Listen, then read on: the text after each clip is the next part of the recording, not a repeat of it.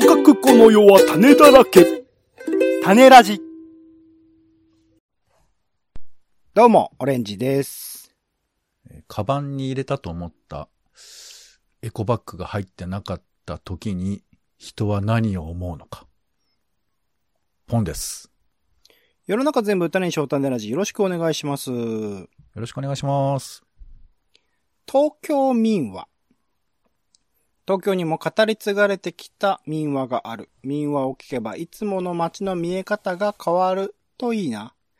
今回は、あまたね、えー東京の民話をちょっと紹介したいなと思っております。ということで今回ですね、二つの民話を読みたいと思いますので、まずは一本、一つ目から参ります。どこの民話かっていうのから想像して聞いた方がいいのかな？まあそうですね、聞きながらどういうことなのかなっていうことをちょっと想像してもらうといいかなと思いますので、よろしくお願いします。はい。ネズミの相談。真冬の頃、日宋の船が海上ですれ違った。両方の船ともネズミがいっぱい乗っていた。片方の船から一匹のネズミが大声を張り上げた。おーい、お前たちは一体どこへ行くんだ？すると向こうの船から、九州から来たのだが、これから江戸へ行くところだ。という返事が返ってきた。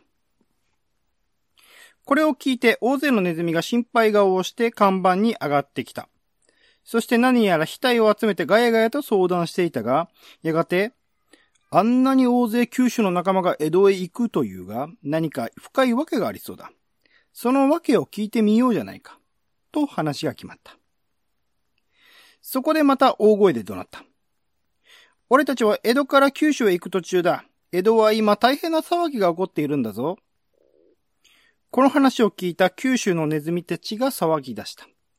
両方から船をすり寄せて止めた。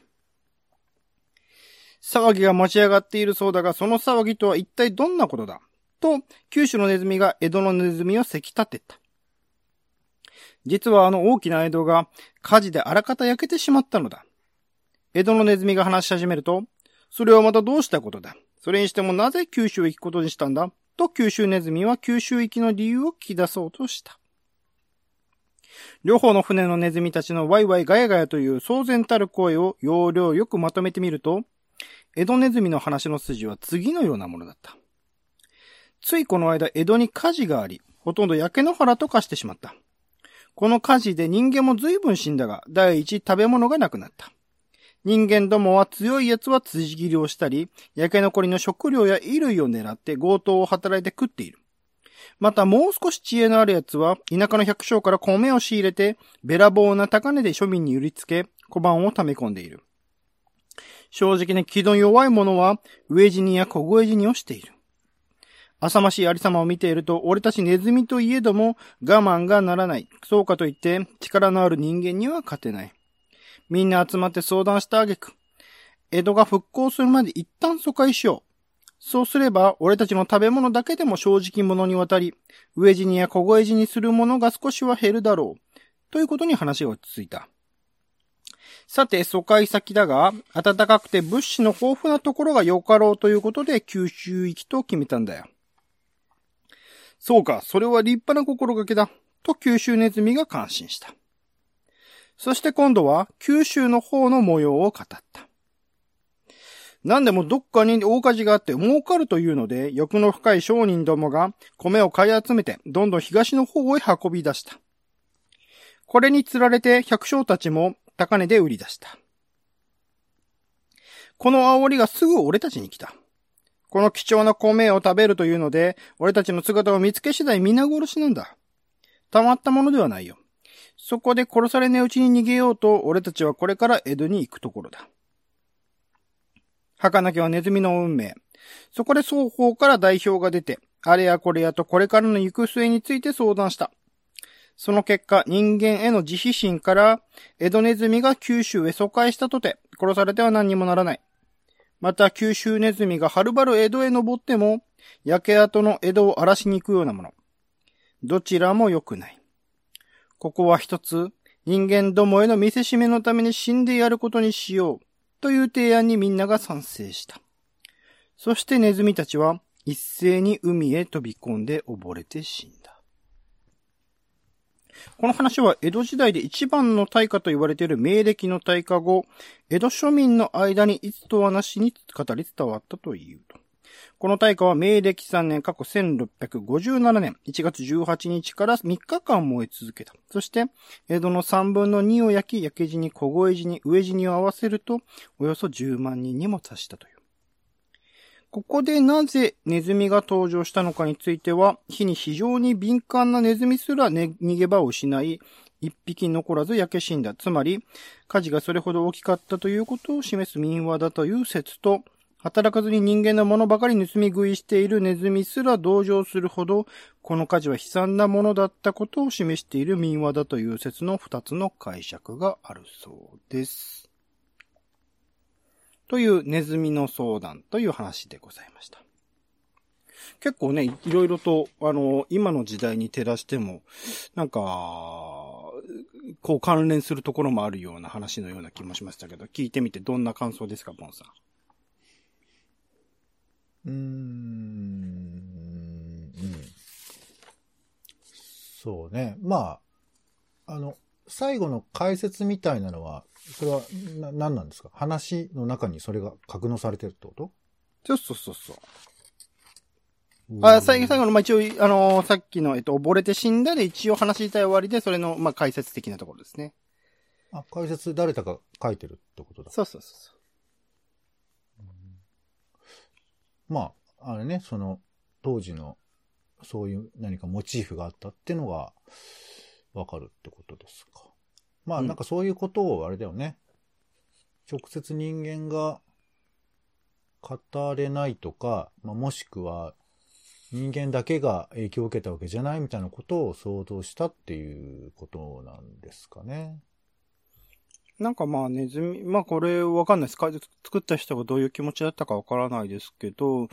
おそらくまあた明暦の大火があってかなり辛い状況になった時に、それのまあ辛さを一つ和らげるためのまあ物語、必要だった物語、それだからこそ生まれた物語でもあるのかなという感じはしますよね。まあその人間の浅ましさ的なところも描いてるところが、なんかその、すごく視野の広さというか、深さというか、も感じるものではあるんだけど、なんか必要があってなんか生まれている物語だっていう感じはしましたね。僕は、これを読んで。これはじゃあ、まあ、あの、江戸の、江戸に伝わる話っていうことなのかな？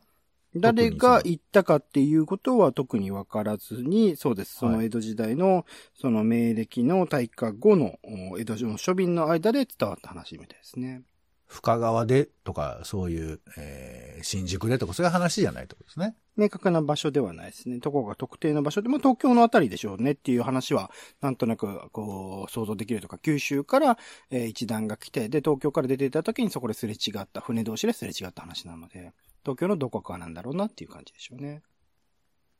はい。うん。そういう話もありまして、で、もう一個ありますので、そちらに入ります。じゃあ参ります。蛇橋。享保年間のある初秋のこと、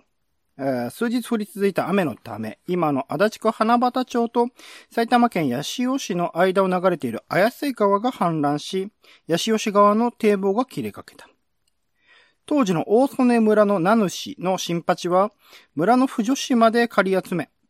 それこそ村の総力を挙げて堤防の決壊を防ぎ止めようとしたが、水かさは刻々と増し、一部では水が溢れる始末で、もはや村人の手では決壊を防ぎ止めることは絶望的になった。村の人たちは徳川領の席を切ってくれれば助かるのに、そうだ何回も頼んだのになぜ承知してくれないのだろうか、と恨みの叫びさえ上げていた。新八は村人の声にじっと耳を傾けていたが、もう土手の決壊を免れることはできない。みんな食べ物を持って一刻も早く逃げてくれ。わしはもうしばらく様子を見て帰る。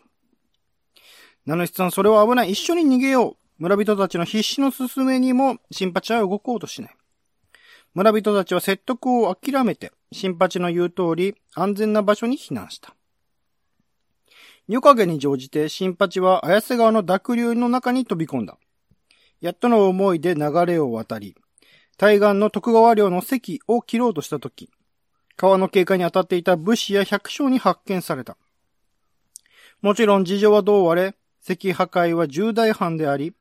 それに大洪水による堤防決壊の危機のさなか、新八の行為は責められてもやむを得なかったろう。そして、さっき立っていた百姓たちは、新八を興奮のあまり叩き殺し、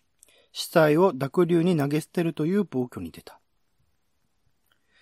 その夜、大曽根村の堤防は切れ、濁流は村を飲み込んでしまった。実りかけた稲も牛も馬も水没。家も水に浸かってしまった。数日が過ぎ、雨も止み、やがて水も引いて、村人たちは避難先から水の被害の生々しい村に帰ってきた。そこで初めて、名主新八の悲運な死を知った。と同時に、大官所から役人が来て、新八の他に席を切ろうとした役人、百姓はいないかと厳しい戦議が始まった。村の被害は大きいし、復興の目鼻も立っていないのに、村人が石破壊未遂の容疑で引き立てられていく。村人たちの動揺は最高潮に達した。新八の犠牲もかえって、村人たちの恨みを買う結果になった。その上、役人に気兼ねしてか、一人ぽっちになってしまった新八の母親に話し話しかけようとする村人もいなくなった。事実上の村八部になったわけである。それから間もなく、村人たちの白状を呪った新八の母親は、綾瀬川に身を投げて死んだ。なのし、新八の家は断絶してしまった。数年が過ぎ、ようやく水害を忘れようとしていた頃のこと、徳川領の村人の間で誰言うとなく、決壊した堤防から蛇がたくさん這い出してきて、ここを通る人を睨みつける、という噂が広まった。そして、あれは新八親子の恨みが蛇になったのだ。何か良くないことが起こるのではないかと囁かれた。この話は大曽根村まで伝わった。新八に対する村人の評価が微妙に変化してきていた時だったので、新八は村の犠牲者だ。白前の供養をしないと罰が当たるぞ。と、村人たちは話し合った。その結果、新八親子の霊を慰める石碑が村に建てられた。また、大曽根村と徳川領の百姓は代表を出して、これから仲良くしよう。そうすれば新八親子の霊も浮かばれよう。その印に橋を架ける。と話が決まった。この話は、この橋は、蛇橋と名付けられた。それから後には、蛇が現れなくなった。蛇橋から綾瀬川を下流に来たところ、東京拘置所があるあたりに小助御殿と言って、八代将軍徳川吉宗がこの付近に高狩りに来た時、救急所に当てていた建物があったと言われている。綾瀬川が大大水、大水に見舞われ、川が氾濫すると、この建物が水浸しになる。これを防ぐために、現代、現在の足立区新名一丁目の匠橋付近で、綾瀬川の流れをせき止め、水を大曽根村の支流に落としていたと。新八はこの石を切って水を綾瀬川に流し、支流の氾濫を防ぎ、大曽根村を救おうとしたと言い伝えられている。この話は何回か掛け替えられたが、蛇橋の名とともに、新八親子の石碑が今も残っているそうです。ということで、足立区にね、え蛇橋と呼ばれていた橋、今はもう、あの、旧蛇橋公園という名前でもうなくなってしまってるみたいなんですが、えー、橋があったという話でございました。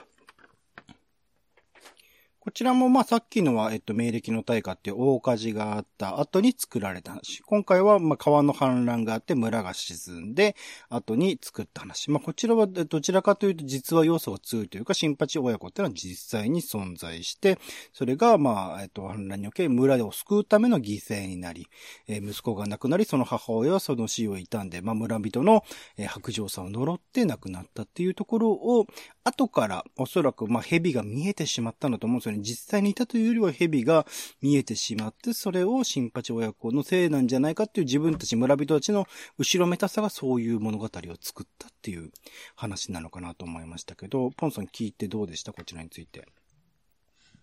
うーん、ひどいね。ひどい話でしたね。でも、実際にだからこういうことって起きるというか、まあね、いろいろ関東大震災のことも、なんかいろいろと彷彿させるものではありますけど。まあでもあの、まあ、なんていうの、難しいんですけど、その、あまねく薬剤みたいなことって、やっぱこう、持っていき場のない、なんていうか、イライラみたいなものがみんなに生まれるじゃないですか。はい。どんなにこう冷静に、まあそういうことがあったのはしょうがないです。まあこれから頑張りましょうって、こう、クールな顔してる人でも、やっぱり表に出ては来ないイライラみたいなものがあって、うん、で、それをこう、なんつうの？まあ人によっては、いや、もうあくまでこれは合理的な判断ですって言いながら、まあ、無茶苦茶な判断をしていくみたいなことっていうのはきっとあるのかもしれないし、うん、で、逆に言えばそれがマイナスに働いてる人はもうね、ちょっとでも人に言われると、申し訳なさが立ちすぎちゃうみたいなこととかもあるから、まあそういうことをこう比喩的に物語的に伝えているのかなとか思ったりしますよね。うんうんうん。そう。そういう、だから、うん、本人たちには必要だけど、なんかでも今のね、それこそコロナ禍であるとか、今ウクライナで戦争が起きているっていう話であるとかっていうところでも、おそらく何らかの物語とか、その語る人っていうものが出てくる中で、そこら辺の、その当時における、それがどういう状況だったのかっていうことも含めて、その物語とか話とかを残すなら、残しておかないと、なんか後々その解釈としての、なんか変化、その、まあ語られてることも、新八親子のこの、えっと、後の話で言うと、その、なんだろう、語られ方の変化によっては、ちょっとなんか悪者としてもしかしたら、あの、後世に語り継がれてしまうかもしれないとかっていう、今の時代とか、その当時、えー、それが語られた時代の背景も含めて、なんかこういうものっていうのは、ちょっと残しておくっていう必要があるのかなっていうのはちょっと思ったりするんですよね。そこら辺はだから、今、生まれてきている、